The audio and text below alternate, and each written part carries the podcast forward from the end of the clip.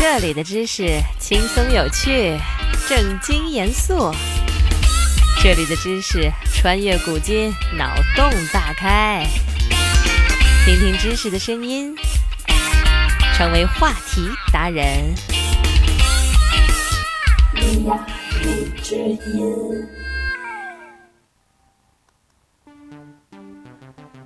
有没有想过，伟大的宇航员他们在太空怎么上厕所？他们的拉屎姿势也许比在地球上丰富的多。他们在宇宙中飞翔，也在宇宙中飞翔。宇航员确实能在宇宙中更舒展，可屎也更加无拘无束。人体内的肠子在失重状态下处于漂浮的状态，内脏不能像在地球上一样从容的工作，排便动力不足，在空中排泄可是一项极具挑战的活动。再加上失重的大环境，如何捕捉它们也成了一个大学问。它们还不会乖乖地从你的菊花里钻出来，再乖乖地、准确地落入水中。美国宇航员蒂姆·皮特刚刚从国际空间站返回地球三天，仍在适应期的他吐槽说：“当你刚返回地球时，重新感受重力的过程特别糟糕。但几种情况例外。”比如上厕所的时候，重力就变成了你的朋友，这是我们宇航员都期盼的事情。所以，宇航员究竟是如何在太空上厕所的？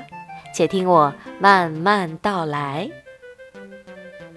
事情要从苏联的太空第一人尤里·加加林说起。一九六一年四月十二日，他乘车前往发射台，由于路途遥远。在登上发射架前，尿意爆发，最后只好通过宇航服的管道尿在了汽车轮胎上。后来，加加林被载入了史册，在发射前尿轮胎也成为了苏联宇航员的祈福之举。无独有偶，美国的首位宇航员艾伦·谢泼德也备受排泄的烦恼。在加加林升空后不到一个月。他背负着美利坚的荣誉进入了太空舱，结果因为技术原因导致了发射推迟，谢泼德也被迫在舱内等待。终于，漫长的寂静中迎来了新意，谢泼德被尿意包围，他急忙请示指挥部。经过高层领导的激烈研讨，最终决定冒险让谢泼德多拿一个头衔。谢泼德眼里饱含着泪水，成为了美国第一位进入太空和世界第一位尿裤子的宇航员。听完这两个小故事，有的同学会发问了：尿尿这么简单的事儿还不好解决，穿上纸尿裤不就行啦？说起来很轻巧，实际上大吸力纸尿裤直到八十年代才被发明出来，所以在没有纸尿裤的年代，宇航员还是要靠一些神奇的装备才能解决尿尿的问题。第一种尿急收集袋，像是套套式果汁包。使用方式完全可以参照避孕套使用说明书，简单粗暴。因为当时还没有女宇航员，所以呢也不会存在性别歧视的问题。小便算是解决了，那大便呢？不是我刻意避开拉屎的问题。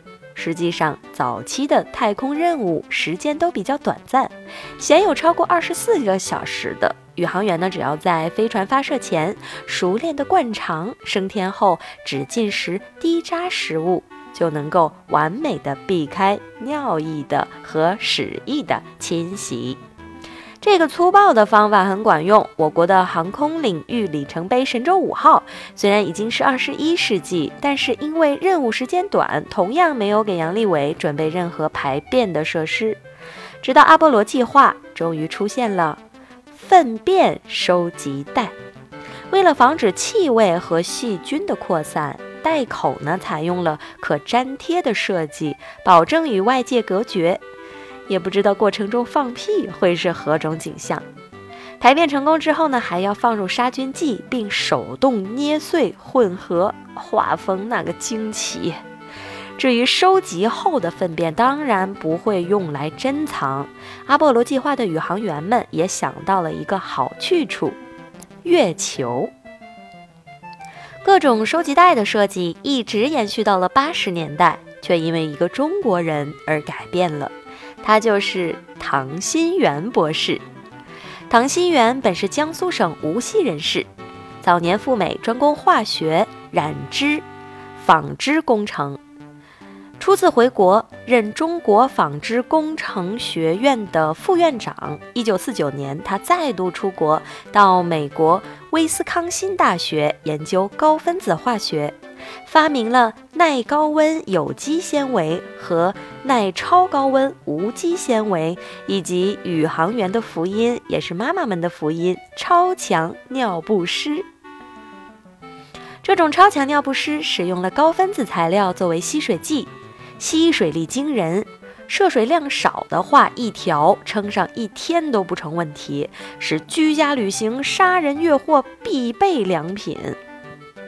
二零零七年，美国宇航员丽莎·玛丽·诺瓦克为了谋杀情敌科林·希普曼，开车千里追杀。从休斯顿到佛罗里达州奥兰多，路程达一千四百多公里。为了期间不停歇，他穿上这种太空超强纸尿裤，可吸收储存一千四百毫升液体。嗯，一公里一毫升。如今呢，不仅宇航服内备有这种超强纸尿裤，供航天员在起飞、降落、舱外活动等紧急情况使用。市面上所售的多数的婴儿尿不湿，都拜唐心元所赐，所以说是技术下放最成功的例子之一。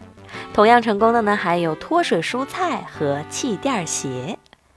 随着空间站的出现，宇航员在太空上吃的是越来越好，品种是越来越多，排便的需求再也不能够轻视。那种粘在屁股上的收集袋是时候淘汰了，马桶开始进入宇航员的生活当中。先来说说两大航天拉屎巨头制造的太空马桶吧。俄罗斯太空厕所马桶和美国太空厕所马桶，它们的外观和地球上的马桶差别不大，里面可是结构复杂，曾经被美国视作最高国家机密。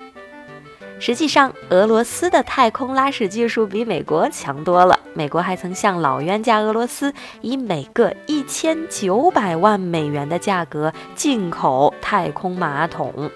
极其昂贵，但是美国却说了啊，这比我们自己研发要划算的多了。重新研发可能要花费上亿美元呢。太空厕所由四个基本部分构成：排泄物真空管、真空室、废料储存室和固体废物收集袋。宇航员完成排泄后，排泄物要经过曲折的道路，多重处理才能被处理和利用。在没有重量的环境下，固体和液体的收集是利用空气流动进行的。为了不浪费，这些用来抽吸排泄物的空气会经过空气过滤装置，预先过滤、控制气味、清除细菌，通过真空压缩让固体废物体积达到最小，密封包装，最后由宇航员顺手带走。而尿液则会被预先做细菌处理，然后经过废液净化装置处理，得到饮用水。美国航天局尿液处理工程师 Jennifer 认为，处理得当的洁净水要比地球上任何的水都干净。尿液中有大约百分之九十五是水，其余的呢是人体需要排出的废物。这样一来，可以循环利用大量的水资源，节约一笔不菲的成本。据估计。每位宇航员在太空一年时间会喝下七百多升来自尿液过滤得到的饮用水。盖茨曾经投资过一家专门回收马桶污水的公司，不知道和盖茨的粪便回收水比起来，哪个更可口呢？在此之前，早期的航天飞机空间有限，多余的垃圾直接排放到太空中，于是乎尿液排放到太空中，迅速冻成冰晶。当阳光照射冰晶后，又迅速升华，是多么惊人的美丽呀！阿波罗九号的宇航员曾说过，太空轨道上最美丽的景象就是日落时的尿液。一九八六年建成的和平号太空站采用的就是排出式的浴室和厕所。到了二零零一年退役的时候，太空站的太阳能电池板被洗澡水和尿液包围，已经损失了百分之四十的效率。这些冻结的尿块甚至还会高速撞击，损坏太阳能电池板。虽然有了高端的太空马桶，但这并不意味着在太空上厕所是一件简单的事儿。太空马桶有两个容器，对应大小便，不能弄混。大小便的时候，需要将双脚固定在脚套上，腰间用坐带绑好，手紧紧地抓住手柄，防止如厕的时候宇航员漂浮。宇航员必须瞄准中央孔。为了训练宇航员拉屎，美国约翰逊航天中心还设计了摄像系统。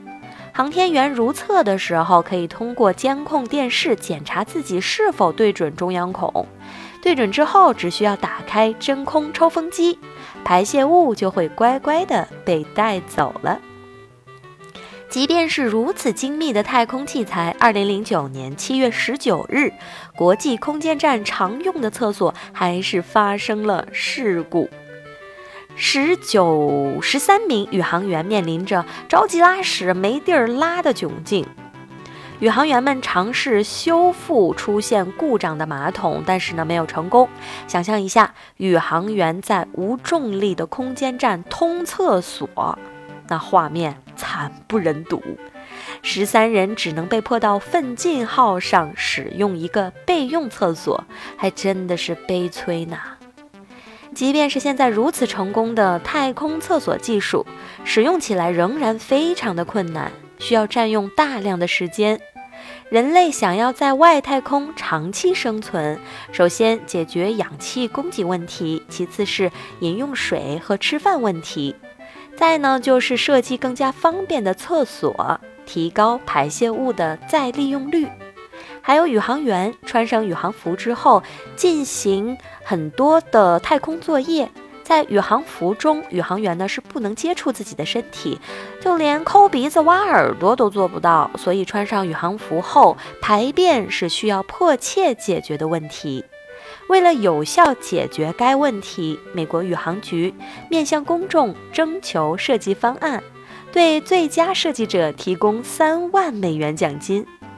美国宇航局提出的设计要求是：太空服粪便处理系统在太空行走或紧急情况下处于加压状态，在他们抵达安全地带。地点或者返回加压环境之前，能够清理宇航员的粪便。不知道有没有正在蹲厕所收听节目的朋友呢？你们对拉屎的宇航服设计有没有什么想法呢？